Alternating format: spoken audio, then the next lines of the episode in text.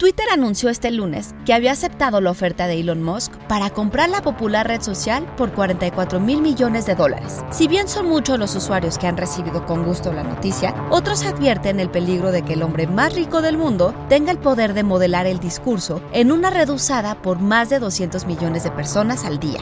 Sí, la idea de enfrentar los bots en Twitter y destruirlos suena sacada de una película de ciencia ficción. Pero, ¿cómo podríamos hacerlo? Institute.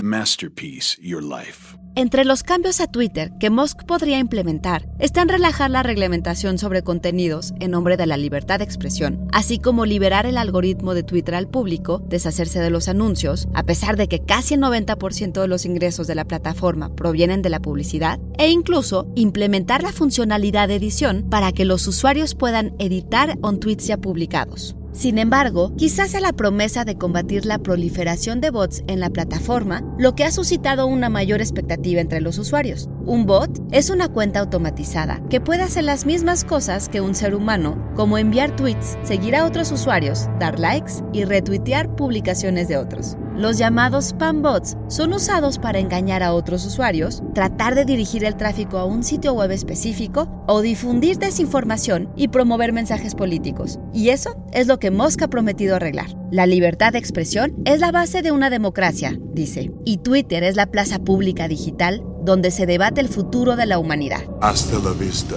baby.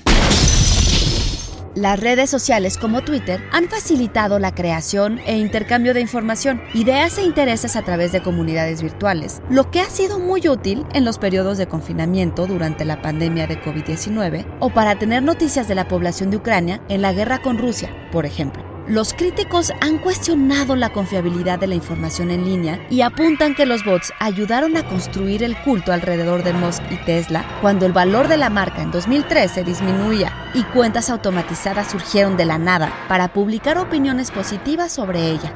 Además, la represión estricta de la red podría bloquear bots que realizan servicios valiosos. Y distinguir un bot bueno de uno malo es más difícil que distinguirlos de un ser humano. Guión Antonio Camarillo, con información de The Verge, Los Angeles Times y The Washington Post. Y grabando desde casa, Ana Goyenechea. Nos escuchamos en la próxima cápsula SAE.